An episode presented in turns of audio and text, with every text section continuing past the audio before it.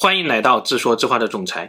有人说，当你做出一个选择，宇宙就会分裂一次，出现两个宇宙，两个你。如果你选择了和他在一起，那么这个宇宙当中，你将成为一个丈夫，一个爸爸；而在另一个宇宙当中，你没有选择和他在一起，你依旧会是一个浪迹天涯的少年。这两个你，两个宇宙都平行存在，你们永不相交。你的人生在不停的选择，宇宙也就在不停的分裂。于是，太虚当中就存在着无穷多个宇宙以及无穷多个你。万一这些宇宙突然相交了呢？无数的小说、电影、漫画中都设想过这种情节，甚至现实生活当中，我们也会突然有一种恍如隔世的穿越感。平行宇宙真的存在吗？原来物理学家的脑洞比我们还凶，他们从理论上演算出来了四重平行宇宙。我们上面说的仅仅是一重而已。今天我们就来聊聊平行宇宙的故事。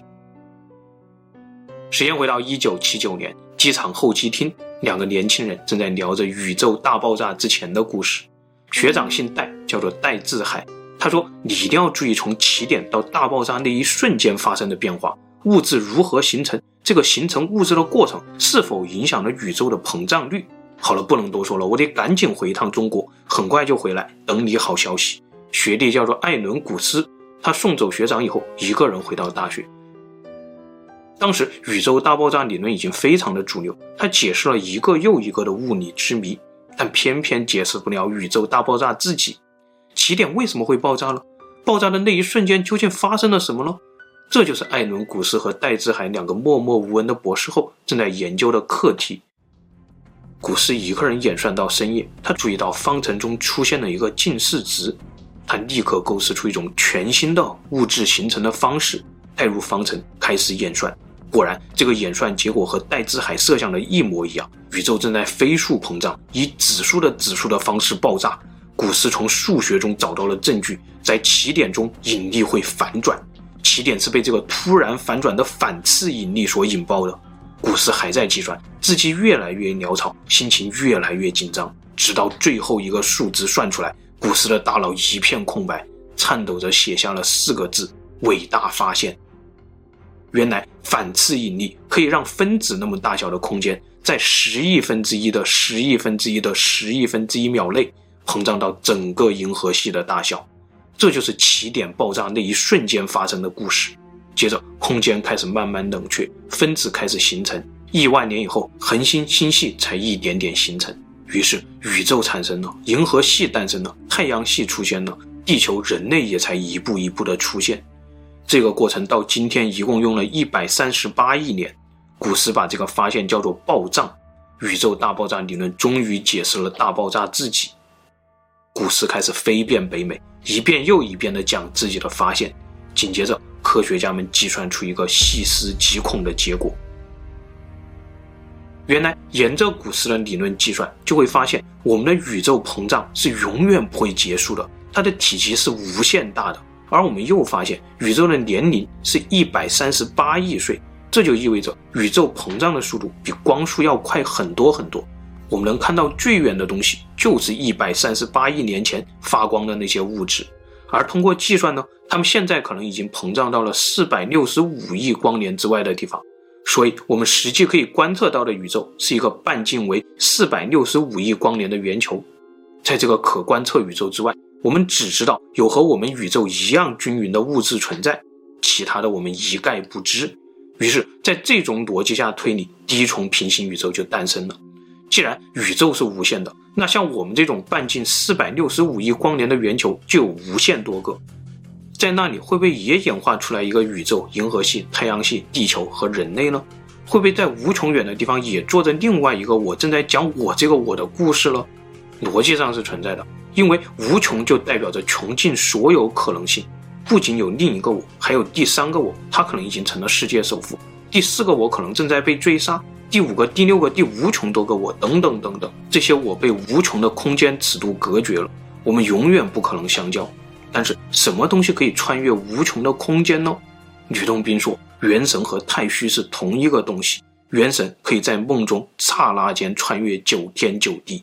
看来我们的想象力是连接无穷多个宇宙唯一的通道。随便你怎么想象，总之，无穷远的地方，无穷多的可能性当中，一定有一个和你想象的一模一样的你。有一个艺术家曾经做过这样一段创作，他把一小段没有上色的三维模型交给一百二十五位创作者，让他们全凭想象来填色，结果我们就看到了这样一段绝美的动画。也许这就是第一重平行宇宙的真正样子吧。想象力是穿越无穷宇宙之间的唯一通道。再联想到我们前面聊过的吕洞宾在梦中过完他一生的故事，那个引导吕洞宾的脑道，是不是也是用想象力的方法，让吕洞宾穿越到另一个平行宇宙当中去过完了一生呢？总之，这个第一重平行宇宙只存在于逻辑和想象当中，物理世界中永远不可能与我们相交。古斯的演讲还没有结束，这天台下的一个小伙听得入迷，就像当年被老道忽悠的吕洞宾一样。他即将发现一个更惊人的秘密。这个小伙叫做维金，他发现了第二重平行宇宙的秘密。这天，维金冲凉冲了很久很久，他一直在琢磨古斯方程中的一个解。他意识到古斯没有回答一个问题，那就是起点为什么会爆炸？爆炸之前的方程解在哪里？维金的脑海中在疯狂的计算，凉水不停的淋下来。他看到沐浴液中的泡泡缓缓升起。他突然冲出淋浴房，在玻璃的哈气上写下了一个方程解。原来不仅暴胀是永恒的，大爆炸也是永恒的。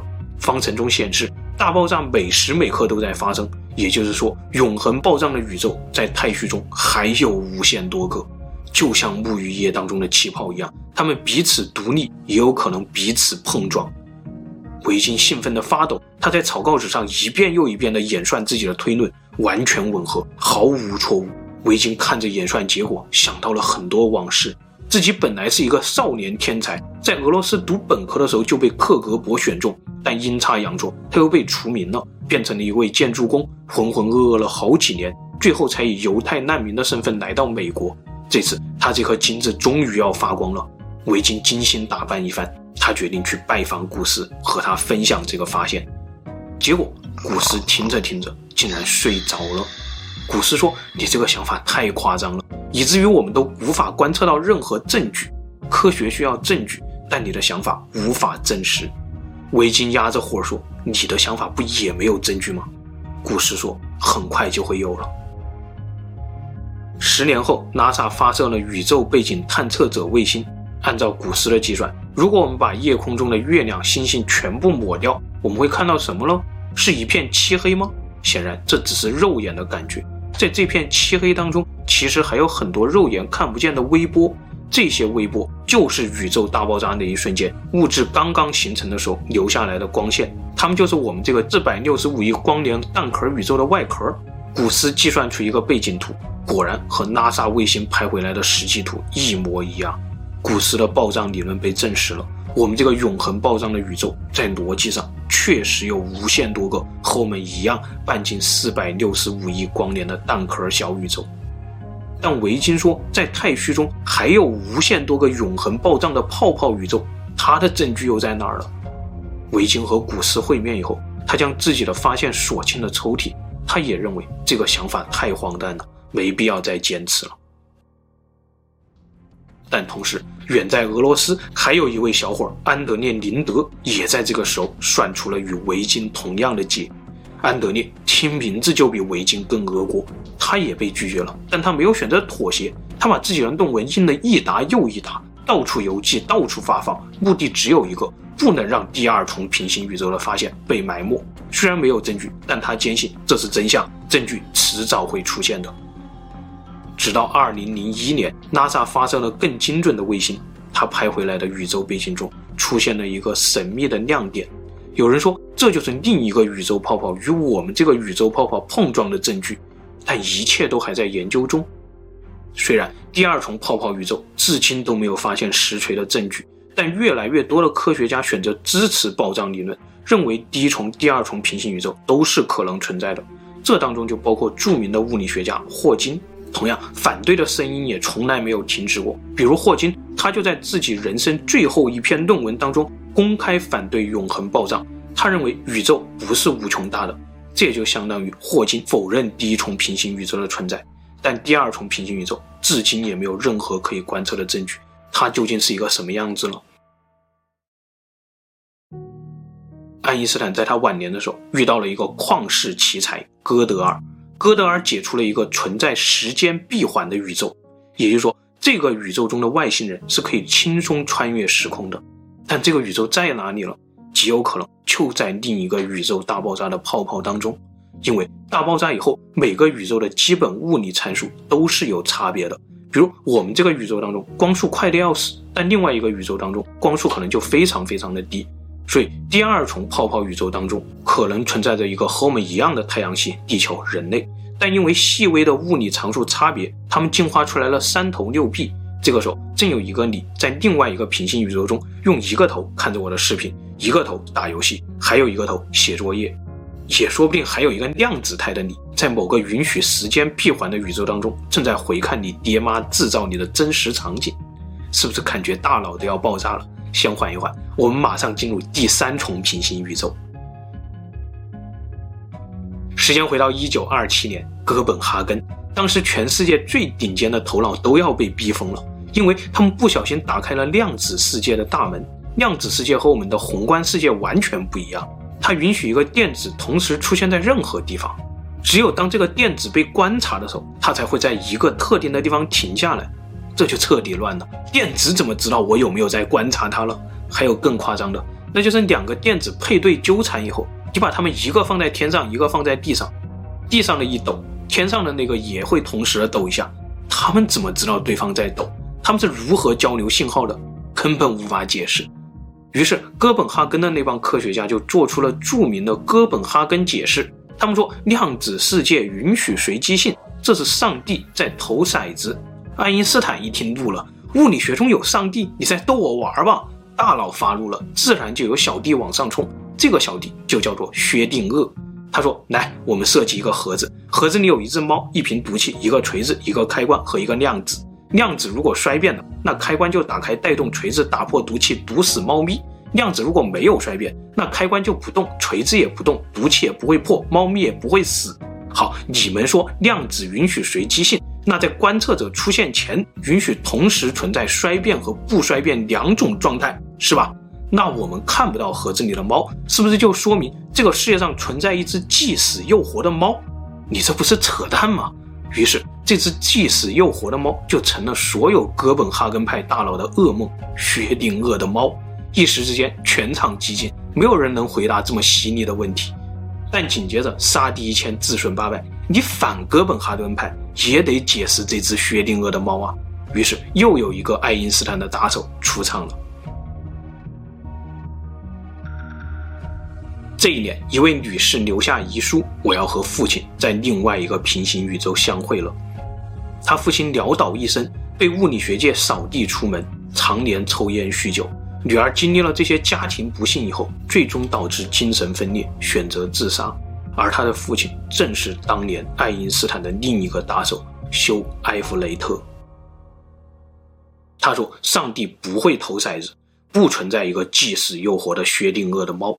现实的真相是这样的：一旦观测那只猫，宇宙就分裂成了两个，一个宇宙中猫死了，另一个宇宙中猫活着。观测者让宇宙分裂，每个宇宙中又有无数多个观测和选择。”所以就存在着无数多个分裂的平行宇宙，这就叫做 MWI 平行时空。一九五九年，休拿着自己的论文前往哥本哈根踢馆，结果大佬一言不发，随后休被无数喷子群殴，遍体鳞伤的退出了物理学界。当时的人根本无法接受宇宙会仅仅因为你的一念之差就分裂，这种观点太荒谬了。但现在越来越多的人开始接受了，也许在我们看不到的地方，真的存在着另一个平行时空，另一个修。他凭借着平行时空的发现，登上了科学的巅峰，和自己的女儿正享受着幸福的生活。修说的这个 MWI 平行时空，也就是我们经常说的那个平行宇宙，它其实囊括了所有第一、第二重平行宇宙，无限多个第一、第二重平行宇宙都遵从这个观察者定律，在不断的分裂。分裂时时刻刻在发生，宇宙现在是无穷乘以无穷乘以无穷多个，你是否能接受这种观点呢？事实上，在逻辑当中还有第四重平行宇宙，那就是你有没有发现，上面三重平行宇宙，第一重的物理定律和我们相同，第二重的物理定律不同了，第三重的确定性不同了。那比物理、比确定性更基础的东西是什么呢？科学家说是数学。如果数学也不同了，那么在那里还会重新产生这三重平行宇宙，这也就是第四重数学平行宇宙。其实这四重平行宇宙也仅仅只是框架。